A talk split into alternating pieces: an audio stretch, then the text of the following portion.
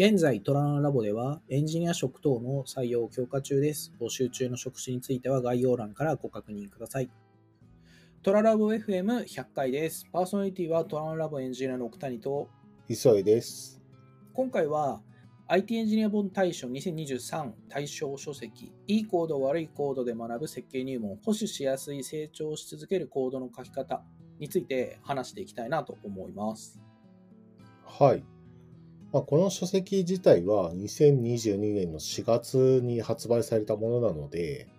まあ、2023年の2月に行われた、まあ、その対象決定の投票で、まあ、IT エンジニア本大賞の大賞を取ったってことは、まあ、かなりのロングセラーになっていたってことがわかるかなと思います。で、まあ、虎の穴ラボのブログでも書評記事が2022年の5月に出ているので、もしまだ買ってないけど気になるなっていう方がいらっしゃれば参考にしてみてください。まあ、直近でもラボのメンバーが、あの、福利厚生の一つである書籍購入補助制度を利用して購入したいですって言ってる書籍に結構上がってくるので、まあ根強い人気があるってことがわかるかなと思います。うんうん、そうですね。あの買ってるだけじゃなくて、私も最近メンバー内のところで良かったって話を聞いたんで、あ実際良かったんだなっていうところがありますね。うん、そうですね。あと、あの、まあ、キータの記事で、その書籍を読んでみたので、自分の記事のコードをリファクタしてみたっていう、まあ、記事が、まあ、ツイッター上でちょっと話題になってたのを見かけていて、まあ、書籍の著者著者の方も、えーそのツイートに関して言及されてたりして、まあ、それが、えっ、と、今年の1月くらいだったので、本当に熱が高いままずっと話題になった書籍なのかなと思ってます。はいうんうん奥谷さんの方で、まあ、少し前から読み進めていると思うんで、まあ、なんか読んでみての感想とかを教えてもらえればなと思います。はい、そうですね。まあ、最初になんですが、まあ、単純にかなり読みやすい構成であったり、こう文章になってるかなと思います。日本語話者が書いてる本なので、まあ、そもそもなんかこう受け取りやすいなというのはあるんですけど、まあ、具体的な、えーえーこの本だと、悪魔と称される、まあ、良くないコードの例っていうのがこう具体的に書いてあることっていうのと、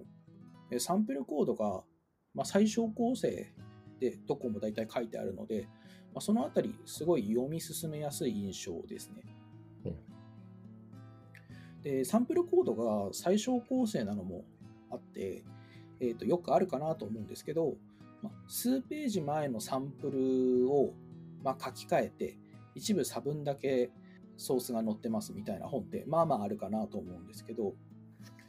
まあ、数ページ前みたいなところを覚えてる必要があまりない、まあ、ワーキングメモリーあまり要求しない読み方ができる構成なのもあって電車移動しながら読む機会がちょっとあったんですけど、